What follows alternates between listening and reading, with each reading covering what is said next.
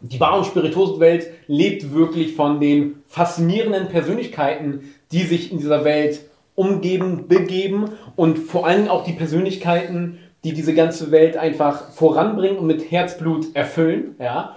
Und eine der markantesten Persönlichkeiten, eine der faszinierendsten Persönlichkeiten, mit der spreche ich heute. Mein Gast ist Coco. Wir sind hier gerade in der legendären Bar Trophy Pick.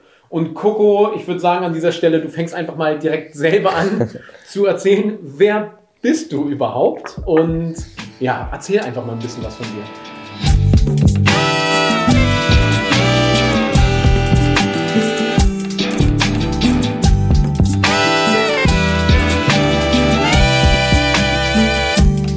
Coco heiße ich. Vielen Dank für die Einladung heute und ich bin der deutsche Markenbotschafter für Hendrix Gin. Das heißt, du bist jetzt der Markenbotschafter, also du repräsentierst nach außen die Marke Hendrix Gin. Wie ist es dazu gekommen? Hast du schon immer im Spirituosenbereich gearbeitet? Also ist es das, was du schon seit klein auf machst oder wie hast du das Ganze Nein, das mache ich nicht seit klein auf, auch wenn es sich so anfühlt. Ich habe meinen beruflichen Werdegang ähm, als Schauspieler begonnen. Das auch sehr in sehr frühen Jahren. Meine Mutter hat eine Bekannte gehabt, die Schneiderin war beim Film und kosmische Zufälle hatten dazu geführt, dass ich plötzlich selber vor der Kamera stand. Das habe ich, es kam mir im Nachhinein sehr, sehr oft vor, ähm, von meinem achten bis zu meinem 22., 23. Lebensjahr in Filmen mitgewirkt als Darsteller. Und dann, also bist du bis zum 22. Lebensjahr. Und wann, du hast ja auch in der Gastronomie lange gearbeitet, aber hast ja, wenn ich das richtig verstanden habe, ja nie wirklich hinter der Bar gearbeitet, sondern eher in der Bar, korrekt? Ich habe auch hinter der Bar gearbeitet, mhm. ähm, aber da lag nicht mein Schwerpunkt. Und ich wollte immer Bartender werden und habe auch viele, viele Jahre versucht, hinter den Tresen zu treten musste mich aber schlicht und ergreifend der Realität stellen, dass meine Talente an anderer Stelle lagen. Anfangs, wenn mir meine unterschiedlichen Barmanager mitgeteilt haben, dass sie mich nicht ganz an der Mixe sehen, sondern eher im Service, war das schon sehr, ähm, das hat mich sehr betrübt. Es war natürlich auch eine Zeit, wo dieser klassische Werdegang, man fängt als Barback an, dann mhm. wird man Kellner und die Mixe ist die logische Schlussfolgerung, der Aufstieg vom Service, hatte ich das Gefühl, man würde mich klein halten. Und es hat lange gedauert, bis ein damaliger Vorgesetzter und heute enger Freund mir gesagt hat, Coco, ich stelle dich gerne hinterm Tresen, du kannst gerne Drinks mixen, das machst du bis zu einem gewissen Punkt auch gut, aber ich glaube, dass du auf dem Floor, also im Service, eine bessere Leistung machst. Und das hat mir zu denken gegeben. Und dann habe ich versucht, meine Konzentration und mein Können auf den Service auch zu fokussieren, zu konzentrieren. Also mehr Gastgeber zu sein als Produzent, was keinesfalls wertend ist. Das sind ja für mich, ich bin der festen Überzeugung, dass der Service und das Mixen von Drinks, dass es zwar im selben Universum, im selben Raum stattfindet, aber unterschiedliche Talente und unterschiedliche Fähigkeiten verlangt. Ich hatte stets Schwierigkeiten mit dem Multitasking. Und wenn ich mehr als zwei oder drei Gäste am Tresen hatte, dann hatten alle Spaß, alle haben gelacht, aber niemand hatte etwas zu trinken. Ich habe Witze gerissen, weil ich ein wenig die Kontrolle verloren hatte. Und im Speziellen natürlich in der Anfangszeit, gerade wenn prominentere Kolleginnen und Kollegen aus der Bar-Community zu mir an den Tresen kamen, wurde ich sehr nervös. Ich wurde nachlässig. Wenn ein bekannter, wenn eine bekannte Barfrau oder ein bekannter Barmann bei mir am Tresen saß, begann ich Fehler zu machen, äh, mir fielen Dinge zur Seite. Wann war das so ungefähr? Also welchen Zeitraum sprechen wir hier? 2000, also tatsächlich habe ich meine, das, das erste Mal, dass ich in einer Bar gearbeitet habe, das muss 2007, 2008 gewesen sein. Welche Bar war das? Das war eine Kneipe in Berlin-Mitte namens mhm. Speak Easy Berlin, neben, in der Schumannstraße, neben dem Deutschen Theater. Die gehörte einem Herren namens Faz, Faz Wrecker aus Shreveport, Louisiana. Und getrunken wurde Jim und Jack. An den Tischen wurden Karten gespielt, es wurde viel geraucht, viel Bier, viel Shots.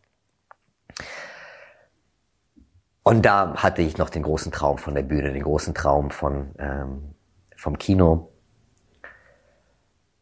Aber meine eigentliche Liebe für die Bar, die fing eigentlich schon Jahre zuvor an. Es ist schwer, einen Moment, einen Augenblick festzumachen, wo meine Leidenschaft zu diesem Thema wirklich ihren Anfang fand. Aber wenn ich mir einen Abend aussuchen müsste, dann war es ein Abend, welchen ich mit damals Kolleginnen und Kollegen aus dem Schauspielberuf verbracht habe. Wir sind in Kreuzberg in eine Cocktailbar gegangen. Das war vielleicht ja, einer von zwei Ereignissen. Es war die Banu. Und die Banu, dort arbeitete ein junger Herr namens Dominik Galander. Und da muss ich so 18, 19, allerhöchstens 20 Jahre alt gewesen sein. Also 2004, 2005. Und das war eine Zeit, in der Wodka sehr populär war. Und es gab sehr viele unterschiedliche Sorten von Wodka, Himbeerwodka, Vanillewodka etc. Und ich erinnere mich, wie ich ins Rückbuffet geschaut habe und dort war diese lange Reihe an Uniformen, gleich aussehenden Wodkaflaschen mit aber unterschiedlichen Etiketten für jede Sorte. Und mir hat das, mich hat das visuell sehr angesprochen. Ich wollte diese große Sammlung an Spirituosen gerne bei mir zu Hause stehen haben. Und so begann quasi meine Passion für die Spirituose eher aus einem, aus einer Sammlerperspektive. Ich fand es schön, ich wollte, ich, ich, ich, mir hat das gefallen als Einrichtung. Und Dominik brachte mir damals ein Glas Vanillewodka mit Maracuja-Saft. Und ich habe das probiert und sagte, wow, das ist das köstlichste, was ich in meinem Leben getrunken habe. Was ist das? Ja, verrate ich dir nicht. Und das tat er dann im weiteren Verlauf der Bar. Aber da ist was passiert.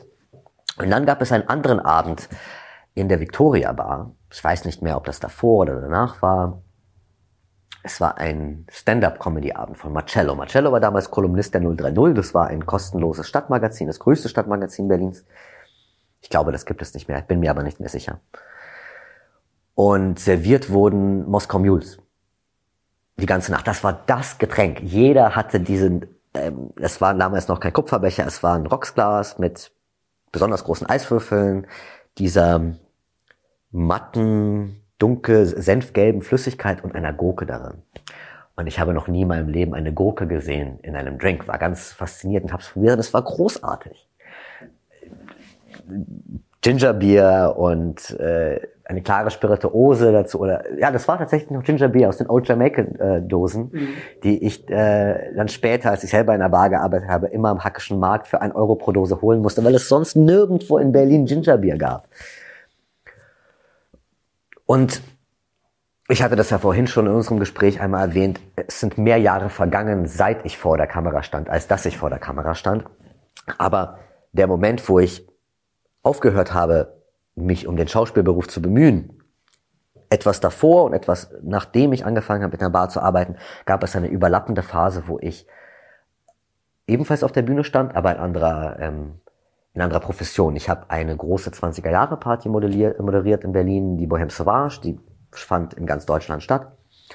Ich habe in jungen Jahren das Stepptänzen erlernt und war dann ganz sehr äh, exzentrisch geschminkt, immer sehr adrett angezogen und eine dieser Veranstaltungen fand statt im Leideke in Berlin-Schöneberg, eines der ältesten Kneipen Berlins. Die machen auch ihren Fruchtwein selber. 1800 Irgendwas um die 1860er, 70er. Noch original erhalten. Ganz kleine Kneipe. Kneipe im kneipigsten Sinne. Und es gab nur Bier, Fruchtweine und Eierlikör. Alles aus eigener Produktion. Und die Bar wurde überrannt. Und ich stand da mit meinem Make-up und meinem Zylinder und meinem Gehrock oder meinem Frack, ich weiß es nicht mehr so genau, und dachte mir, ich springe jetzt mal hinter die Theke und helfe aus. Und da ist was passiert. Das hat mir wirklich unglaubliche Freude bereitet. Das hat mir so viel Freude bereitet, hinter diesem Tresen zu stehen und Gäste zu bedienen. Und Faz, dem das Speakeasy Berlin gehört hat, der war auch da und hat mich gefragt, ob ich nicht Lust hätte, mal ein paar Nächte auszuhelfen. Ich habe dringend Geld gebraucht. Die Schauspielerei konnte mich lange nicht mehr ernähren, so wie es sie es die Jahre davor getan hat. Und ich habe es einfach mal ausprobiert. Und das war schön. Das hat mir, also das war wirklich eine unglaublich tolle Erfahrung und wie das so oft ist im Lesen, dass man einen Sidekick hat, also einen Nebenjob, um sich den eigentlichen Traum zu finanzieren, wurde aus dem Nebenjob plötzlich dann mein eigentlicher Traum. In der Gastronomie natürlich sehr üblich. Ja. Gastronomie als Überbegriff war mir damals noch gar nicht, also ich habe gar nicht das Konzept verstanden, die Größe konnte ich noch gar nicht greifen. Mhm. Und es hat ein paar Monate gedauert und ich habe schnell festgestellt, dass es einen entscheidenden Unterschied gibt zwischen dem einen Bartender und dem anderen Bartender. Damals hat man einfach noch Barkeeper gesagt. Nämlich diejenigen, die sich mit dem Thema beschäftigt haben und diejenigen, die das einfach nur getan haben, um ihre Miete reinzubekommen. 2009 bin ich dann zum allerersten Mal in meinem Leben nach New York geflogen. Und mein Traum war es dort, ich habe vier Wochen dort verbracht, mein Traum war es dort, Leute aus der Film- und Theaterbranche kennenzulernen, einen Agenten zu finden und dort meine große Schauspielkarriere zu starten. Stattdessen habe ich einen Mann kennengelernt namens Greg Bohm von Cocktail Kingdom. Das war genau die Zeit, wo Philip Bishop noch in der Amano Bar war und er war einer der ersten, der japanisches Bar-Equipment benutzt hat. Abgefahrene Rührgläser, also wunderschöne, elegante Barlöffel. Ähm, und ich wollte die unbedingt haben. Und Cocktail Kingdom wurde vor allen Dingen dafür bekannt, dass sie antike Cocktailliteratur mhm. neu aufgesetzt haben, neu aufgelegt haben und sie ähm, Replika reprintet haben. Und ich bin hingefahren und ich dachte, ich spare mir die Versandkosten, war ich ganz schlau. Und habe mir alle Bücher, das waren glaube ich 300 US-Dollar, die ich bezahlt habe damals, alle Bücher, die sie hatten, gekauft und habe sie in mein Ko und habe sie bei einem Freund dagelassen, der bei FedEx gearbeitet hat in New York und mir mit 70% Rabatt das nach Deutschland geschickt hat. Die Bücher sind im Zoll stecken geblieben. Ich habe am Ende viel mehr bezahlt. In die meisten habe ich bis heute auch nicht reingeschaut, weil viele davon so antiquiert waren, dass man nicht einfach drin lesen kann, sondern eher nachschlägt, wenn man was Spezielles mhm. sucht. Dann bin ich zurück nach Berlin gekommen und habe angefangen, mich voll und ganz dem Thema Cocktail zu widmen. Ich habe Blogs gelesen, ich habe Bücher gelesen, ich habe mir Videos auf YouTube angeschaut. Und das Thema wurde immer aktueller und größer und größer in meinem Leben. Und plötzlich wurde es mein Leben. Aus drei Tagen die Woche wurden vier, daraus fünf und irgendwann waren es sogar manchmal sechs Tage die Woche. Und das war eigentlich der beste Startschuss, den man sich wünschen kann für eine solche Karriere, weil bevor mir jemand beigebracht hat, wie man Dinge macht, bevor ich in einer, und das ist jetzt gar nicht kritisch gemeint, bevor ich in einer anspruchsvollen Cocktailbar arbeiten durfte, habe ich in einer eher gemütlichen, entspannten Kneipe gearbeitet, wo man mich hat machen lassen. Es gab keine fixe Karte, es gab keine Kleiderordnung, es gab noch nicht mal offizielle Öffnungszeiten. Okay. Mein Chef hat mir die Schlüssel gegeben, meinte, Kiddo, mach. Und ich habe gemacht. Und in der Zeit habe ich so vielleicht sogar mehr gelernt in all, all den Jahren danach. Es war vollkommen egal, wie man jiggert. Es war vollkommen egal, welche Rezepturen man bekommt. Ich hatte zwei, vielleicht waren es auch drei Jahre absolute Freiheit, autodidaktisch mich an das Thema Bar heranzutrauen. Und dann kam ich an einen Punkt, wo ich mich nicht mehr weiterentwickelt habe. Ich habe in, in diesem Ort alles gelernt, was ich lernen konnte, wollte aber mehr.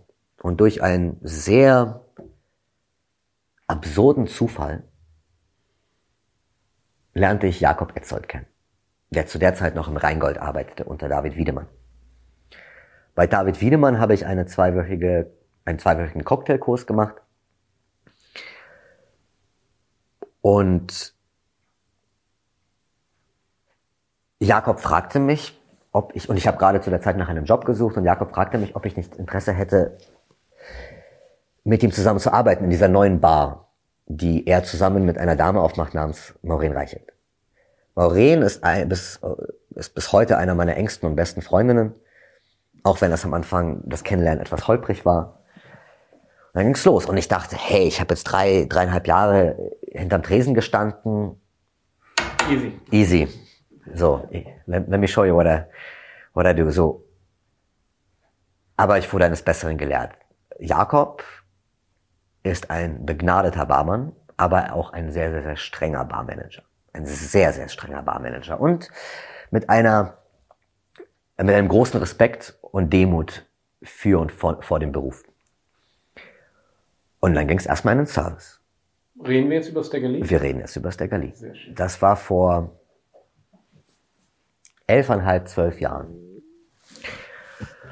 Und ach, die Nächte im Staggerly waren magisch hart, weil ich plötzlich mit einem ganz anderen Anspruch an Qualität mhm. arbeiten musste. Es gab ganz klare Abläufe. Eine fixe Öffnungszeit, eine fixe Schließungszeit. Es gab, wir hatten ein klares Konzept davon. Wir haben die Drinks auszusehen, wir haben die Drinks zu schmecken. Wie, wie ist der Service? Und ich, ich bin definitiv, wenn es darum geht, eine Rampensau. Es gab mindestens genauso viele Gäste, die mich gehasst haben, wie diejenigen, die mich geliebt haben. Das war etwas, was mir Jahre später mein Chef in London erzählt hat, dass wenn, wenn es nicht so viele E-Mails von Gästen gegeben hätte, die anschließend geschrieben hätten, wie es für eine tolle Zeit sie gehabt haben, dann hätten all die E-Mails von den Leuten, die sich beschwert haben, lange dazu geführt, dass ich gekündigt worden wäre. Stagger Lee war toll. Das war ein wunderbares Team. Das waren großartige Nächte. Und das war eine unglaublich spannende Zeit in Berlin, weil diese ganze, nicht nur für mich, sondern allgemein, diese ganze Bar-Community, das war noch etwas Neues. Das war noch etwas ganz Spannendes. Es gab noch diese großen Helden, die dieses Schimmern, diese Aura des Besonderen um sich hatten. John Gakuro, Angus Winchester, Xavier Padovani. Wenn die eine Bar betreten haben, wurde alles still. Das und plötzlich lernte ich gerade, als dann der, als die Berliner Barmesse stattfand im Oktober und so Menschen wie Jörg Meyer, wie Klaus Reiner, in die äh, Stefan Gabani zu uns kam. Ich war so beeindruckt, ich war so starstruck. Menschen, die ich nur aus Videos kannte. Äh, Brani und Jerry aus Hamburg, aus Frankfurt. Und es war mehr und mehr ein Grund für mich zu sagen, okay, das ist für mich eine Karriereentscheidung. Hier möchte ich sein, hier möchte ich gerne bleiben. Ich habe im Staggerly unfassbar viel gelernt, unglaublich viel mitgenommen, auch was den Gastkontakt angeht. Und mir wurden Freiheiten gelassen. Ich konnte mir die Lippen schminken, die Augen schminken. Ich hatte eine Faunfeder im Hut. Ich hatte schwarze Reiterstiefel. Und ähm, es hat Freude bereitet.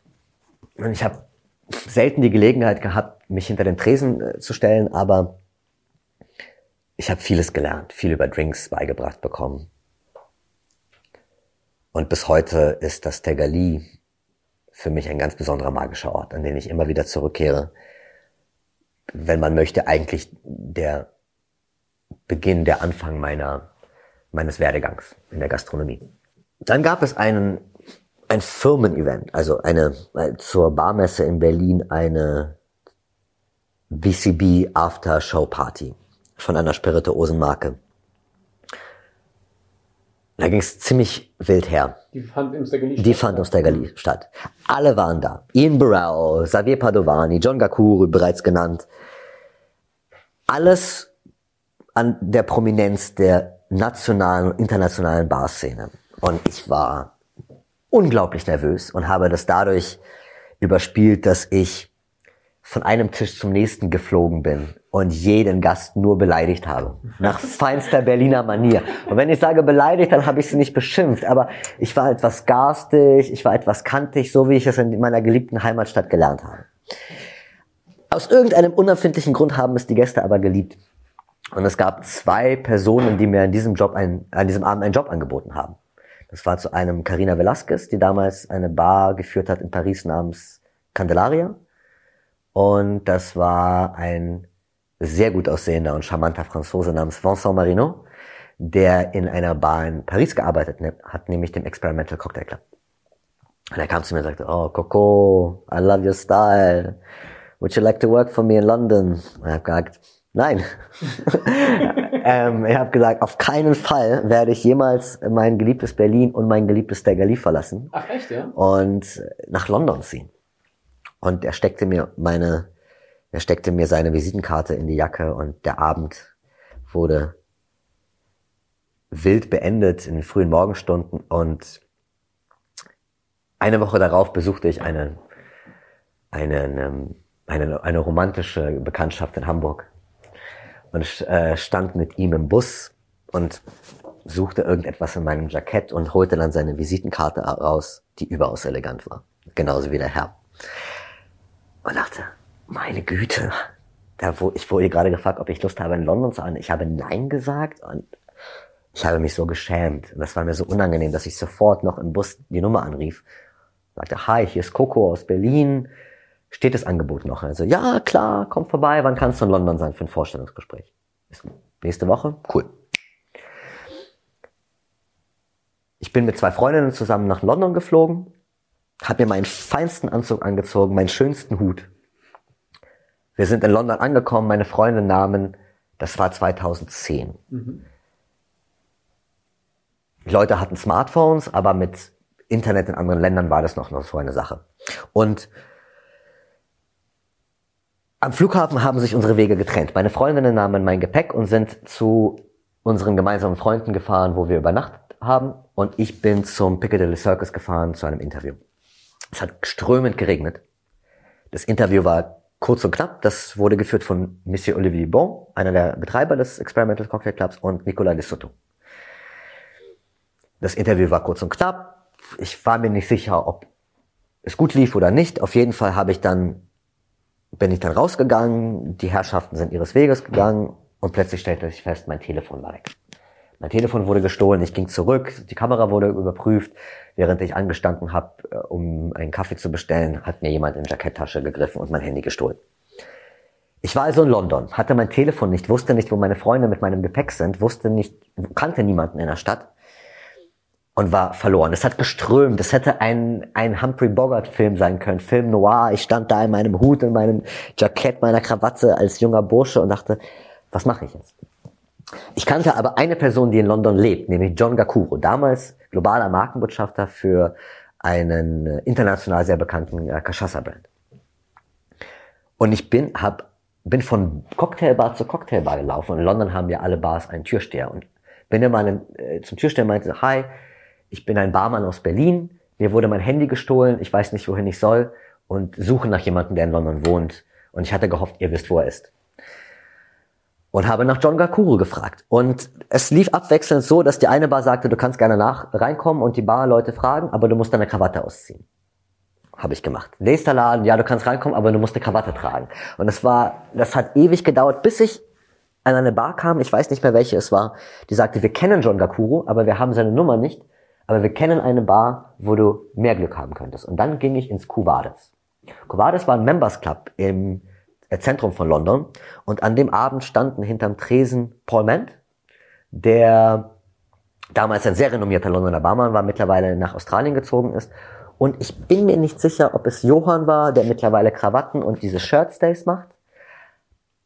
Oder jemand anderes. Auf jeden Fall saß ich am Tresen durchnässt, verzweifelt und sagte, ich komme aus Berlin, ich kenne hier niemanden, ich suche John Gakuro. Den ich auch nur flüchtig von Ach so, okay. so über die BCW kannte. Sie gingen nach hinten, haben gesagt, wir haben gerade mit John telefoniert, der kann sich an dich erinnern, er ist gerade in äh, Notting Hill, aber er springt ins Taxi und kommt zu dir rüber. Ich, er kam rüber, hat mir einen Drink ausgegeben, nahm eine Serviette, hat etwas auf die Rückseite der Serviette geschrieben, reichte sie mir, bezahlte meine Drinks und fuhr. Und auf der Serviette stand, liebe Andrea, äh, Andrea war Barmanagerin vom Kalukalei. Mein Freund Coco hier aus Berlin, Barmann aus dem Stegali, der hat sein, äh, ihm wurde sein Telefon geklaut, er glaubt, seine Freunde sind irgendwo in Shoreditch, bitte gib ihm ein paar Drinks aus und hilf ihm, seine Freunde zu finden. Ich bin ins Kalukale gefahren, sie haben mich an einen, einen Computer gelassen, ich habe meine Freunde gefunden, dieser Wette hängt immer noch bei mir eingerahmt in meinem Arbeitszimmer. Ich habe den Job bekommen, äh, trotz des eher unangenehmen Omens und bin dann einen Monat später nach London gezogen. Alles, was mir gehört hat, passte in einen Rucksack und die Reise ging hin. Und es war spannend, weil eigentlich, was der Kollege aus Frankreich gemacht hat, war nicht sonderlich professionell. Er hat mich nämlich während einer laufenden Schicht versucht abzuwerben. Mhm. Und eine Geschichte, die ich immer wieder gerne erzähle, ist, dass ich zu, Mar äh, zu Maureen gegangen bin. Und ihr gesagt, Maureen, mir wurde ein Job angeboten in London während der, während der Schicht. Und sie sagte, ich finde es überhaupt nicht cool, weil wir, wir rechnen eigentlich mit dir und ich bin nicht begeistert, aber das ist eine unglaubliche Chance für dich und du musst das machen. Und wenn du jemals wieder zurück nach Berlin kommst, wirst du hier immer einen Job haben. Und das habe ich Maureen nie vergessen. Das war, das war besonders. Da war ich in London. Und London war eine unfassbar spannende Zeit, eine ganz andere Welt. Die berühmtesten und bekanntesten Barmenschen waren bei mir in der Bar internationale Prominente aus Film und Fernsehen haben bei uns getrunken. Ich war bei dir in der Bar. Dich habe ich kennengelernt in London, jawohl. Zu der Zeit, als du noch im Britz gearbeitet hast mit Harry. Ich habe sechs Tage die Woche gearbeitet, weil ich sehr jung und sehr knapp bei Kasse war. Und am siebten Tag habe ich das wenige Geld, was ich verdient habe und die wenige Zeit, die ich frei hatte, dazu genutzt, um andere Bars zu besuchen, um mir anzuschauen, wie die Kolleginnen und Kollegen arbeiten, wie sie ihre Drinks machen, wie sie ihre Gäste bedienen. Es war hart. Das war ein sehr, sehr, sehr hartes Jahr, aber ich habe es geliebt. Viel gelernt. Und dann wurde ich London überdrüssig. Wie lange warst du in London? Knappes Jahr. Ach so, doch so kurz war das. Okay. Dann habe ich gekündigt. Hm. Und meine Vorgesetzten waren ganz überrascht. Also, niemand kündigt bei uns. Wir verabschieden uns von den Gästen selbst. Und meinen Schritt empfanden sie als so mutig, dass sie mich gefragt haben, ob ich denn nicht mit dem Gedanken mich anfreunden könnte, zu verweilen, aber stattdessen in New York für sie zu arbeiten. Mir hat der, gefallen, äh, der Gedanke sehr gefallen. Ich bin in der Zeit, wo ich auf mein Visum für die Vereinigten Staaten gewartet habe, bin ich nach Paris gegangen für einige Monate, habe in im Prescription Cocktail Club dort gearbeitet. Und als das Visum kam, ging es dann nach New York für zwei Jahre. Ebenfalls in Experimental Cocktail Club. Heimweh war schlussendlich der Grund, warum ich mich entschieden habe, Amerika zu verlassen. Ich wollte wieder näher an meiner Familie, näher an meinen Freunden sein. Und bin dann aber wieder für ein Jahr nach London gezogen. Und dann habe ich final beschlossen, dass ich mich dann doch nach Berlin begeben möchte. Von heute auf morgen. Ich bin aufgewacht und habe die Entscheidung getroffen, ich ziehe jetzt zurück nach Berlin, habe meine Sachen gepackt, bin in die Bar gefahren, habe gesagt, sorry Boys, ich ziehe zurück nach Hause. In derselben Nacht habe ich den Flieger genommen, bin in Berlin gelandet und wenn ich lande am Flughafen, dann gibt es eine Sache, die ich immer zuerst mache, ist mein Telefon wieder anzumachen und meine Mutter anzurufen und ihr zu sagen, hey Mama, ich bin gut gelandet, alles cool. Und an diesem Tag habe ich mein Telefon angemacht am Flughafen und plötzlich klingelte es. Und am Telefon war ein Herr namens David Piper damals globaler Markenbotschafter Hendrix Gin. Sagte, Coco, wo bist du? Was machst du? Ich so, ja, ich bin in Berlin, besuche meine Eltern. Ah, wunderbar, wunderbar. Was würdest du davon halten, unser neuer deutscher Hendrix-Botschafter zu werden? So direkt am Telefon? Ja, ja, ja, ich bin, ich war keine zehn Minuten auf Berliner Boden.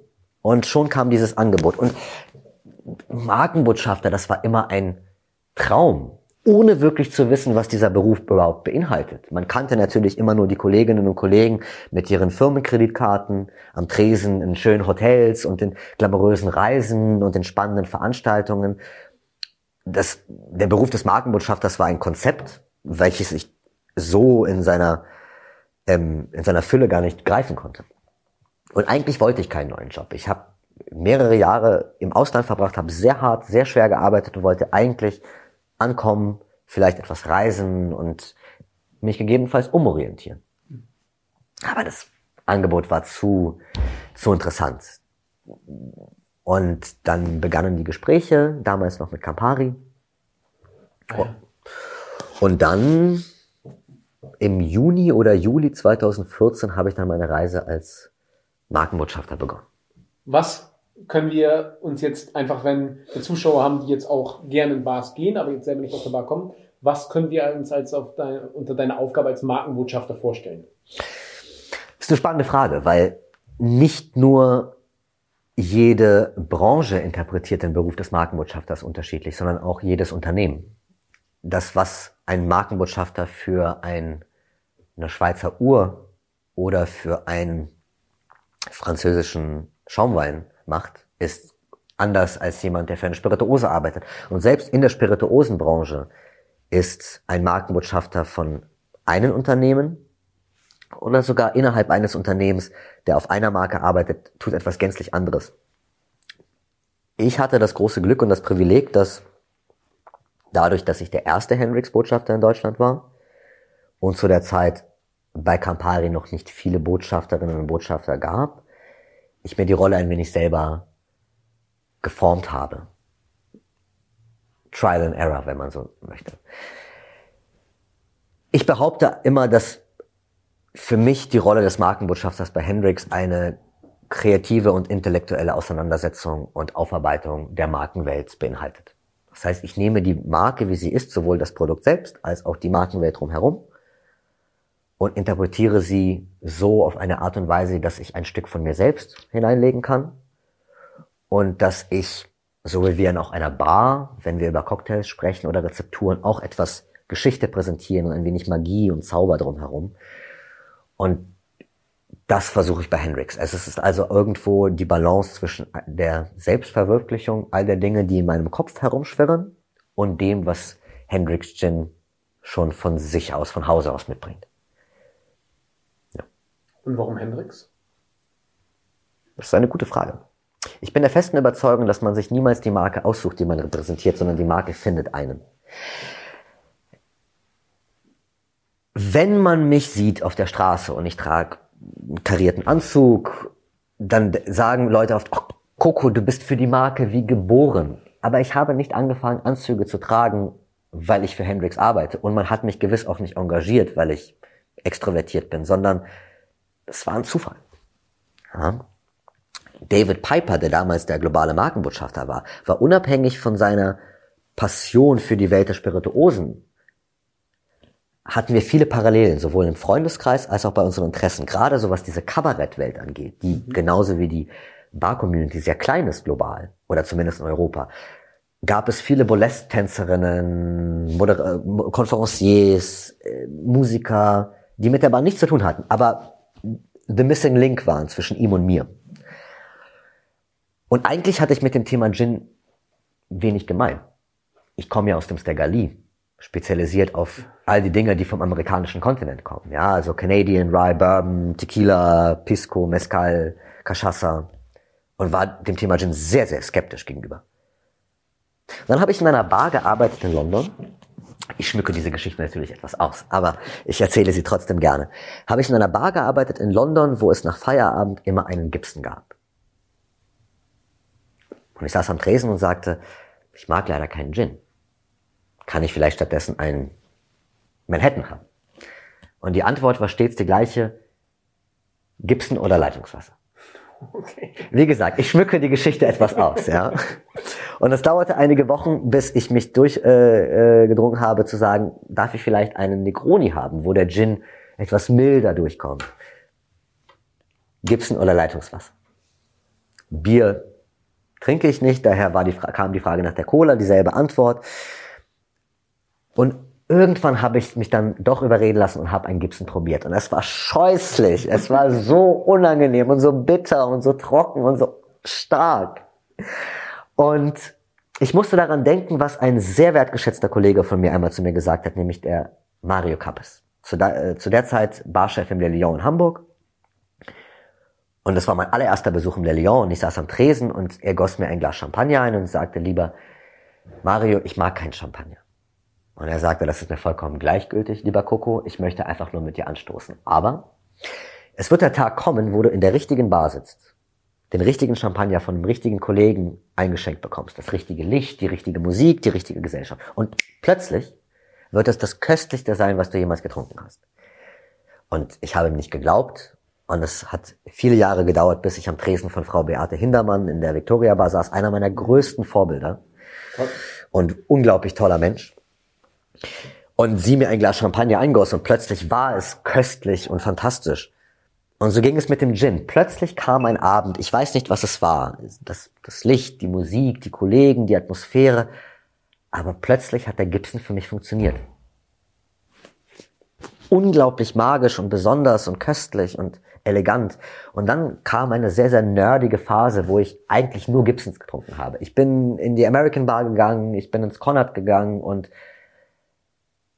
ich war respektlos, habe die Karte ignoriert und habe gesagt, ich möchte einen Gibson. Aber das war toll. London war eine Stadt, wo der Martini-Cocktail oder der Gibson mhm. bekannt war. Es war, niemand hat sich, niemand hat sich auf den Schlips getreten gefühlt, wenn man nichts aus der Karte bestellt hat. Und man hat sich gefreut, einen solchen Klassiker zu präsentieren. Und als mir Hendrix das Angebot ausgesprochen hat, sie zu repräsentieren in Deutschland, war das kein Take it or leave it, sondern es war ein Lern uns kennen und entscheide dich dann. Mhm. Die Kollegen haben damals einige Zeit damit verbracht, mir die Marke zu erklären, mir die Marke vorzustellen. Ich wurde in die Distillerie eingeladen um mir ein eigenes Bild zu machen. Und als ich Und dazu kommt noch, dass meine Historie mit Gin tatsächlich auch schon länger ist. Es, ich, man mag an Schicksal glauben oder nicht, aber irgendwie fügen sich Dinge im Leben. Mein langjähriger Chef, Vorgesetzter Xavier Padovani, den ich schon in meinen Zeiten im Stegali sehr, sehr ähm, verehrt habe, war später mein, war der Besitzer vom Experimental Cocktail Club, damals globaler Markenbotschafter von Hendrix. Mhm. David Piper, sein Nachfolger, war DJ bei uns im Experimental Cocktail Club. Und ich habe die Marke kennengelernt. Sie war gezeichnet vom viktorianischen Surrealismus. Es war sehr abstrakt, sehr farbenfroh, sehr kreativ in vielen Ansätzen. Das hat mir imponiert. Und ich sagte, okay, ich werde es versuchen. Und es war dieses, ich mache das zwei, drei Jahre, dann mache ich meine eigene Bar auf. Ich habe mein Siebenjähriges in zwei Monaten. Der Rest ist Geschichte. ja.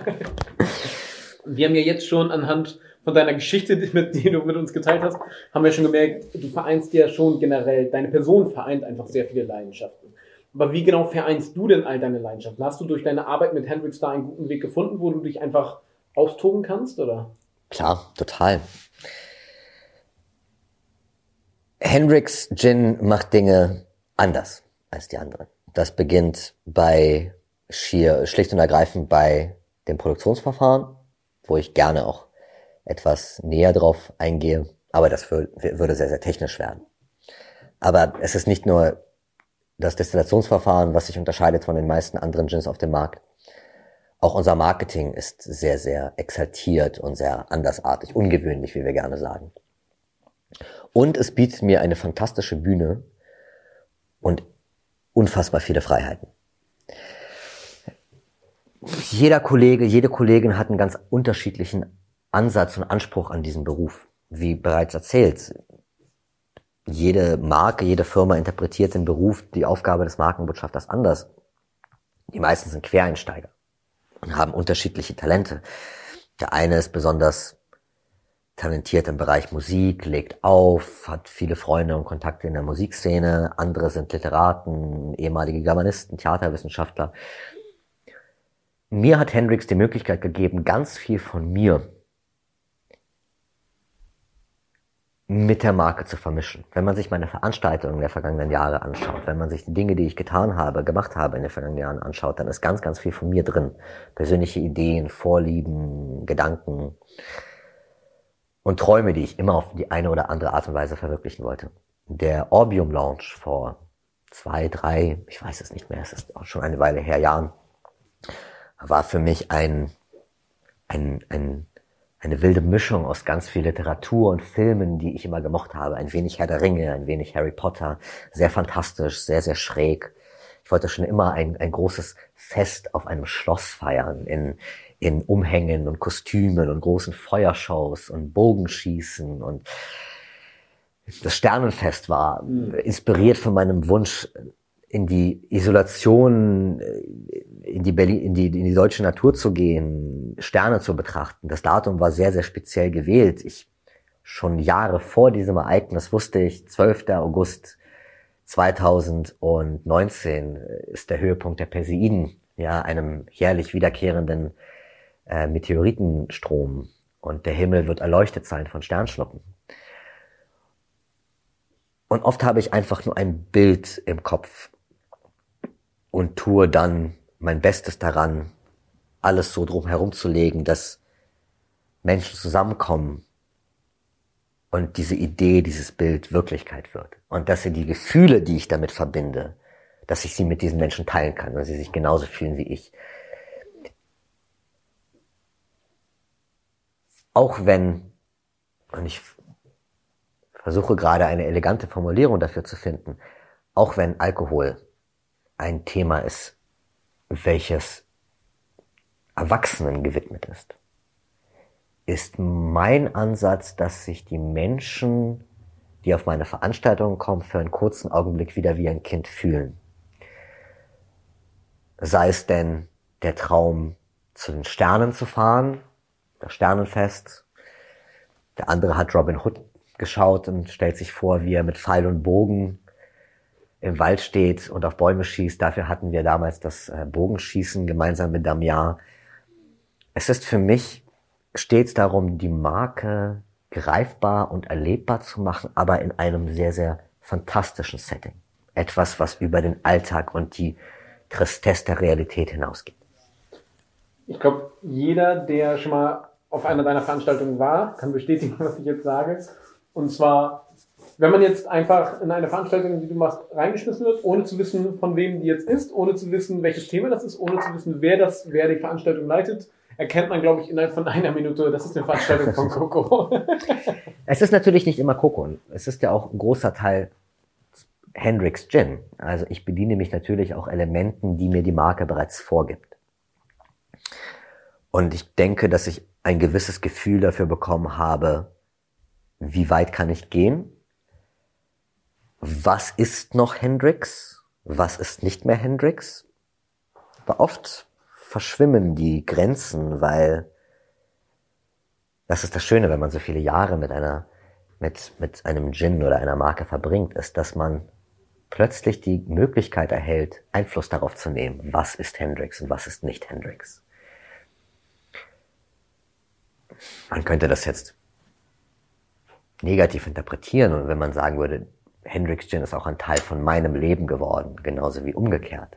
Aber ich empfinde das als etwas Schönes. Es ist ein, warum sollte das negativ sein? Es ist ein, ein, ein Begleiter geworden über die Jahre. Und ich muss auch sagen, dass ich auch einen gewissen Stolz dabei empfinde, wenn